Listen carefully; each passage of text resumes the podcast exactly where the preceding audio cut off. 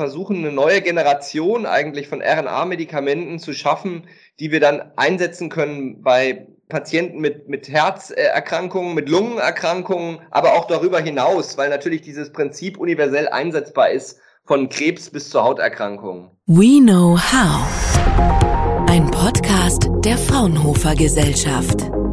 Hallo und herzlich willkommen zum Fraunhofer Podcast. Mein Name ist Viktor Dileski und in der heutigen Folge geht es um drei Buchstaben, die mittlerweile jeder und jede von uns gehört haben muss. RNA. Mein heutiger Gesprächspartner ist Mediziner, Kardiologe, frisch gebackener Preisträger des renommierten Medizinpreises der Paul-Martini-Stiftung und seit kurzem Institutsleiter des Fraunhofer Instituts für Toxikologie und experimentelle Medizin, kurz ITEM in Hannover, wo ich ihn auch recht herzlich begrüße. Es ist Professor Dr. Dr. Med Thomas Thum. Hallo, Herr Thum. Hallo, Herr Deleski. Schön, dass ich da sein kann. Ja, ich freue mich, dass Sie dabei sind. Ich habe es gerade gesagt, drei Buchstaben, die jeder und jede von uns mittlerweile kennen müsste. RNA, auch mit dem Zusatz mRNA geht um die Welt. Coronavirus sei Dank, beziehungsweise den Wirkstoffen gegen das äh, Virus sei Dank, den Impfstoffen. Ähm, trotzdem vielleicht zu Beginn unseres Gesprächs für unsere Zuhörerinnen und Zuhörer mal die Erklärung oder die Bitte an Sie, kurz zu erklären, was ist RNA, was bedeuten die drei Buchstaben und was steckt genau dahinter? Ja, das mache ich sehr gerne. Also was ist es? Wir haben eine, eine Zelle äh, und in der Zelle ähm, gibt es genetische Erbinformation. Das ist die DNA. Damit diese Information dann am Ende in ein äh, Protein, äh, also an einen Baustein der Zelle übersetzt ähm, werden kann, braucht es äh, einen Bauplan, eine Matrize, ähm, für, wie, wie beim Architekten eine Zeichnung. Und das ist sozusagen die RNA. Ähm, wo dann äh, andere äh, Enzyme und Proteine ablesen können an diesem Bauplan RNA, wie ein Baustein, also das Protein gebaut werden muss. Okay, und wa warum braucht man diesen Bauplan? Wofür braucht man diesen Plan? Was, was ist das, ähm, ja, sagen wir das Besondere daran? Ja, Sie können sich ja vorstellen, wenn der äh, Architekt ein Haus bauen soll und es gibt keinen Bauplan, äh, was dann passiert. Äh, das Haus wird nicht stehen, wird zusammenfallen, wird nicht funktionieren. Insofern ist es eben auch in der Biologie ganz wichtig, dass wir Baupläne haben, die auch mal verändert werden können. Äh, und ähm, das ist eben in idealer Weise von der Natur so gelöst worden, dass es eben diese RNA-Moleküle gibt, die die Baupläne eben sind, wo dann eben die, die Häuser, Schrägstrich, die Proteine gebaut werden können. Das ist die eine Funktion. Es gibt aber noch eine ganz, ganz wichtige andere Funktion. Und das ist etwas, was wir auch erst seit, seit ungefähr 15 Jahren wissen, nämlich, dass die RNA nicht nur Bauplan ist, sondern auch ganz aktiv in die Regulation von so genetischen Veränderungen äh, und, und re regulatorischen Signalwegen äh, aktiv eingreifen kann in einer Zelle. Die kann also bestimmte Funktionen der Zelle steuern und ist dadurch auch ein interessantes therapeutisches äh, Wirkmolekül. Dann gibt es ja noch die Messenger-RNA. Das ist ja ein Begriff, der im Zusammenhang mit den Impfstoffen ähm, in die Öffentlichkeit geraten ist. Was ist an dem nochmal so besonders? Was, was macht es? Das Messenger-RNA, das sind die kodierenden RNAs. Diese Welt der RNA-Moleküle ist aufgeteilt in zwei Hälften. Die eine Hälfte, das ist das, was wir äh, gut kennen seit dem humanen Genomprojekt. Äh, das sind die sogenannten kodierenden RNA-Moleküle. Also das sind die Baupläne, die ich da äh, eingangs erwähnt habe. Und dann gibt es noch eine ähm, weitere äh, Reihe von nicht kodierenden RNA-Molekülen. Und das ist der überwiegende, das ist die überwiegende Mehrzahl aller ähm, RNA-Moleküle. Und deren Funktion war lange Zeit unbekannt. Man hat gedacht, dass das eigentlich nur Müll ist, RNA-Müll. Äh, in der Tat hat sich dann herausgestellt, dass diese kleinen RNA-Schnipsel, die nicht für ein Protein kodieren, also nicht ein Bauplan äh, sind, die können ganz aktiv an unterschiedliche zelluläre Bestandteile binden und dadurch äh, die Funktion von, von Zellen steuern.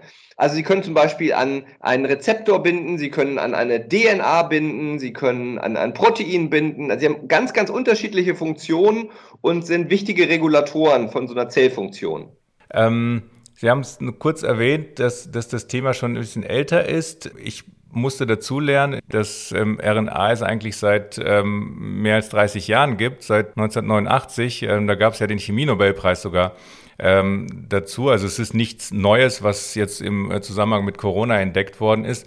Ähm, was ist seit 89 eigentlich passiert? Hat es irgendwie einen Dornröschenschlaf gehabt oder war es so, so schwer, das überhaupt für sich zu nutzen, diese Entdeckung? Es, es, gab vor circa 20 Jahren einen regelrechten Hype, ähm, nachdem ähm, eben dieses fundamentale Prinzip entdeckt wurde, äh, wurde eben versucht, auch in die Klinik hineinzuentwickeln, verschiedene Strategien, entweder RNA zu nutzen, um mehr von so einer RNA in eine bestimmte Zelle zu bringen, um zum Beispiel ein schützendes äh, Protein zu produzieren, Stichwort Gentherapie und äh, auf der anderen Seite wurde versucht, über sogenannte Antisens-Moleküle oder Oligonukleotide äh, wurde versucht, ähm, RNA auszuschalten oder abzuschalten ähm, im Körper. Und diese Studien waren nur mittelmäßig erfolgreich, hatten zum Teil auch schwerere Nebenwirkungen. Und das Problem ist, dass die Technologie noch in den Kinderschuhen steckte und ähm, diese Techniken der Überexpression oder des Ausschaltens noch nicht so weit waren. Ähm, das Ganze hat dann in der Tat so ein bisschen Dornröschenschlaf gehabt. Das ist aber jetzt wieder ähm, ganz anders. Wir haben jetzt neue Technologien und Möglichkeiten, sowohl RNA in die Zellen zu bekommen, als auch in den Zellen auszuschalten. Und ähm, dadurch haben wir hier ein, ein massives neues Interesse auch äh, von seitens der Industrie, ähm, und ähm, da äh, sehen wir eigentlich ähm, ja mehrere neue Medikamente pro Jahr, die auf diesem Wirkprinzip inzwischen zugelassen werden. Ähm, das ist etwas, was ähm, sehr, sehr stark im Kommen ist und wo wir noch äh, viele Innovationen äh, sehen werden von Erkrankungen, die wir bislang überhaupt nicht behandeln konnten, weil die traditionellen Medikamente, die eher auf Proteinbasis äh, wirkten, ähm, da kein, keine Möglichkeit äh, geboten haben. Und jetzt können wir plötzlich Dinge targeten, nennen wir das, modulieren, äh, bestimmte Targets, die wir überhaupt nicht vorher adressieren konnten mit dieser neuen RNA-Technologie. Meine nächste Frage wäre eigentlich gewesen, ähm, ist dieser Hype berechtigt? Sind die, sind die Hoffnungen und die Erwartungen, die man jetzt in RNA steckt, äh, berechtigt? Aber so wie Sie das sagen, also äh, mehr, Sie erwarten sehr viele Innovationen, dass, dass da tatsächlich ähm, die Hoffnungen groß sind, auch, auch berechtigt sind. Ja, absolut. Also wenn Sie sich jetzt in der Corona-Pandemie jetzt mal anschauen, wie doch schnell die Welt und einige Firmen äh, in dieser Welt reagiert haben, äh, innerhalb von zehn Monaten eine äh, funktionierende Impfung zu entwickeln, bedeutet das ja, dass irgendwas da vielleicht einfacher gehen muss, auch ähm, als bei traditionellen äh, Entwicklungen von Medikamenten oder auch Impfstoffen. Normalerweise brauchen wir zehn bis zwanzig Jahre, um ein Medikament zu entwickeln. Jetzt haben wir bei anhand dieser äh, Corona-Impfstoffe ähm, haben Firmen zehn Monate gebraucht, äh, von wirklich der ersten Idee bis das Produkt dann da war. Und das zeigt eben, wie ja einfach äh, man doch äh, am, ich sag mal, Computerbildschirm hier solche RNAs designen kann, die man dann quasi äh, mit entsprechenden äh, Produktionsplattformen auch relativ schnell produzieren kann. Und das entweder sind es eben Wege, um RNA auszuschalten oder eben auch überex zu, äh, zu, zu exprimieren. Äh, beides ist möglich. Äh, und das eröffnet natürlich völlig neue Möglichkeiten auch. Lassen Sie uns mal versuchen, jetzt in andere Anwendungsbereiche reinzuschauen. Nicht ohne zu erwähnen, dass ähm, Sie einen Bereich entdeckt haben, äh, wo, wo, wo man sich RNA zu Nutzen machen kann. Was war, was war die Entdeckung? Was, was war Ihr Therapieansatz? Ähm, und wie hat RNA Sie da quasi zum, ja, zum Therapieerfolg geführt? Ja, mein, mein Labor hat sich quasi einen Namen gemacht im Bereich dieser nicht kodierenden RNA-Moleküle. Und ähm, das hat angefangen, dass wir Anfang der 2000er ein paar grundlegende äh, Studien von Forschern äh, gelesen haben, die in Bakterien ähm, oder in äh, anderen ähm, Erkrankungen äh, entdeckt haben, dass es eben diese nicht kodierenden RNAs gibt. Und wir haben dann äh, relativ systematisch ähm, im Bereich von Herz-Kreislauf-Erkrankungen geschaut, im erkrankten Herzmuskel im Vergleich zum gesunden Herzmuskel, äh, gibt es denn da auch erstens überhaupt äh, nicht kodierende RNA-Moleküle? Zweitens, sind die verändert? Gibt es gibt's manche davon besonders viel oder besonders wenig? Und drittens, können wir da therapeutisch gegensteuern? Können wir eine äh, nicht kodierende RNA-Therapie entwickeln ähm, und dann vielleicht ähm, ja, Pathologien, die im Herzen beispielsweise nach einem Myokardinfarkt auftreten, äh, können wir das ähm, äh, therapeutisch angehen und hier eine völlig neue Therapie entwickeln. Und da sind wir äh, inzwischen jetzt relativ weit fortgeschritten. Ähm, wie fließen die, die, diese Erkenntnisse in die angewandte Forschung ähm, hinein? Sie sind ja seit kurzem Institutsleiter am Fraunhofer ITEM. Also wie kann, wie kann hier die, die, die Grundlagenforschung in die angewandte Forschung Richtung Medikamentenentwicklung, Wirkstoffentwicklung ähm, hineinfließen und, und Hand in Hand gehen? Um jetzt nochmal das Beispiel der, der Corona-Pandemie zu bemühen, hat man ja gesehen, wie schnell äh, von Grundlagenforschung das hier bis zum zugelassenen Medikament oder in diesem Falle Impfstoff, wie schnell das gehen kann. Und da sind zwei äh, Felder vielleicht äh, zu bemerken. Das eine sind die Therapien, das andere sind aber auch diagnostische ähm, Strategien, weil man diese RNA-Moleküle auch im Blutstrom messen kann und da können sie als diagnostische äh, Marker auch fungieren. Ähm, beides hat natürlich direkte Patientenanwendung und äh, bei Fraunhofer wollen wir solche äh, Entdeckungen dann ähm, äh, relativ schnell in Richtung klinische Anwendungen auch äh, treiben. Und ähm, das ist äh, ein Bereich, der natürlich total faszinierend ist, der relativ schnell funktioniert, äh, weil wir die, die Dinge, die da zu tun sind, ähm, jetzt inzwischen ganz gut in den letzten fünf bis zehn Jahren kennengelernt haben. Und äh, das ist quasi auch meine Vision. Ähm, Dinge aus der Grundlagenforschung und ich habe jetzt in meiner persönlichen Historie da zwei Beispiele, wo ich äh, ein Molekül, was ich selber mal in der Zellkulturschale das erste Mal entdeckt habe, sage ich mal, bis hin in den Patienten entwickelt habe. Von diesen Beispielen wollen wir einfach jetzt noch mehr kreieren und hier äh, versuchen, eine neue Generation eigentlich von RNA-Medikamenten zu schaffen, die wir dann einsetzen können bei in meinem Falle Patienten mit, mit Herzerkrankungen, mit Lungenerkrankungen, aber auch darüber hinaus, weil natürlich dieses Prinzip universell einsetzbar ist, von Krebs bis zu Hauterkrankungen.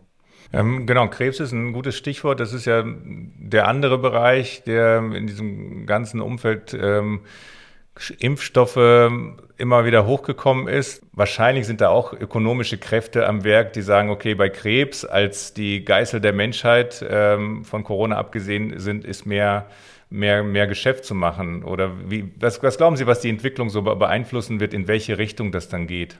Ja, also Krebs ist natürlich ein sehr, sehr großer Markt, äh, historisch gesehen, obwohl Herz-Kreislauf-Erkrankungen, und das muss ich natürlich als äh, Kardiologe betonen, sind ja der äh, eigentlich Killer Nummer eins. Nichtsdestotrotz wird ähm, an Geldern für Forschung äh, ungefähr fünf bis zehnmal so viel für Krebs äh, ausgegeben.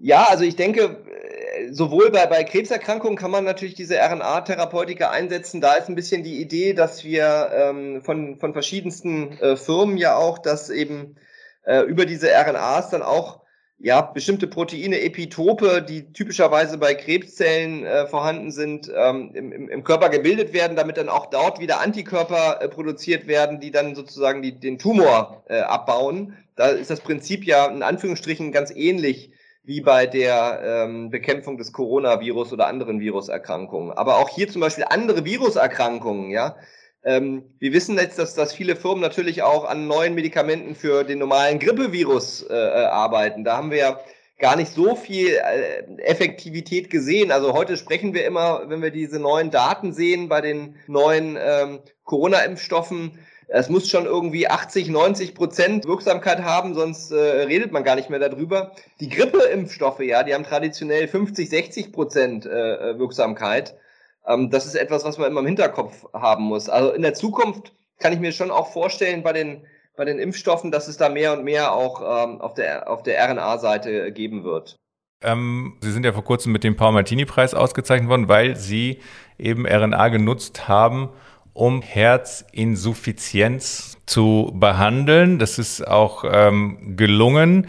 Ähm, was bedeutet Ihnen die Auszeichnung, vor allem mit Hinblick auf was das für eine, vielleicht für eine Öffentlichkeit äh, für, für das Thema bringt und ähm, auch vielleicht langfristig äh, diesen Bereich ähm, ein bisschen pusht? Ähm, wie, wie, wie, wie ordnen Sie die Auszeichnung ein, ähm, zusätzlich zu der Freude natürlich, die, die Sie und Ihr Team verdient haben?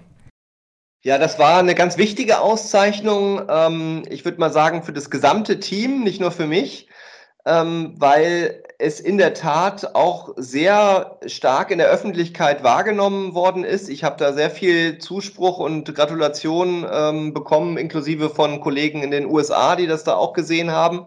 Also das war sicherlich äh, eine tolle Sache und es motiviert natürlich ähm, nicht nur mich selbst, auch das Team an diesen Themen weiter ähm, zu arbeiten. Und äh, Grundlage dieses Preises waren in der, in der Tat verschiedenste Arbeiten, die wir in der Vergangenheit gemacht haben, wo wir gezeigt haben, dass unterschiedliche ja, RNA-Moleküle, die meisten wieder aus diesem Gebiet der nicht kodierenden RNAs, ja, therapeutisch nutzbar gemacht werden können. Und ähm, die von Ihnen angesprochene weltweit erste Studie, ähm, äh, die wir da durchgeführt haben, wo wir ein ähm, RNA-Therapeutikum gegen diese nicht kodierenden RNAs oder gegen eine ganz spezifische davon das erste Mal getestet haben äh, bei Patienten mit Herzschwäche.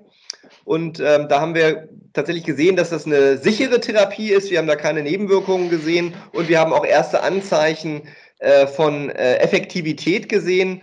Und das motiviert uns natürlich auch da den nächsten Schritt zu tun, nämlich äh, eine sogenannte Phase 2 Studie dann bald durchzuführen an noch mehr Patienten und dann hoffentlich in den nächsten Jahren auch hier möglicherweise ein neues äh, Medikament für Patienten mit Herzschwäche äh, entwickeln zu können, was dann auch Marktreife erlangt. Sie haben äh, kurz das Wort Translation erwähnt. Ähm, das ist quasi vereinfacht gesagt die der, der Weg aus dem Labor oder aus der, äh, aus der, aus der Petrischale bis hin in den Patienten hinein, nur so für die Zuhörerinnen und Zuhörer. Wie, wie kann hier das ähm, gerade Ihr Institut und ähm, nochmal die angewandte, angewandte Forschung ähm, unterstützen, beziehungsweise wo, wo gibt es noch Potenzial, um das Ganze schneller, sicherer zu entwickeln, wenn wir dann äh, in Richtung Zukunft schauen, dass es ähm, mehr Viren gibt, die wir noch gar nicht kennen und das, was da alles auf uns zukommt. Und wir müssen vielleicht auch bei den Impfstoffen in der Lage sein, innerhalb von wenigen Monaten diese zu, umzuprogrammieren und in großen Mengen zu produzieren. Die Frage, wie wir, wie wir das Ganze entwickeln wollen, also hier sehen wir äh, großes Potenzial, ähm, äh, unter anderem auch durch Automatisierungsprozesse. Alleine die Suche nach geeigneten RNA-Therapeutika, da nutzen wir jetzt schon Hochdurchsatzroboter beispielsweise, die ähm, ja hunderte, wenn nicht tausende von unterschiedlichen äh, RNAs ähm, in, in Zellen äh, austesten, ob, ob, ob man da eine findet, die besonders stark äh, gute therapeutische Effekte hat. Also hier ist äh, Robotik und Automatisierung schon eigentlich gar nicht mehr wegzudenken. Aber dann auch in, in der Produktion, wenn man dann etwas gefunden hat, was sozusagen funktioniert, was sicher ist und was man dann ähm, spezifisch auch ähm, produzieren will. Auch dort sind natürlich Automatisierungsprozesse ähm, ganz, ganz essentiell.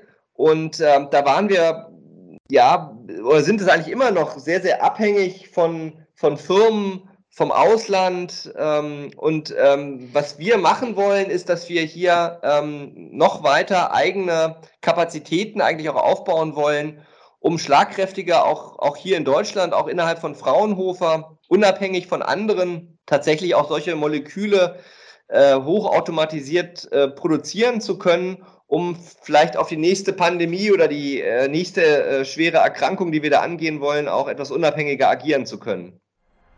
Vielen Dank soweit, Herr Professor Thum. Danke für, für Ihre Ausführungen und die Einblicke in eine für mich zumindest ähm, neue Welt. Ähm, und ich wünsche Ihnen bei, Ihren, bei Ihrer Forschung und ähm, beim, beim Heilen vieler, viel, vieler Menschen viel Erfolg. Dankeschön. Ja, vielen Dank auch für das Interview und bleiben Sie gesund. Fraunhofer. We know how.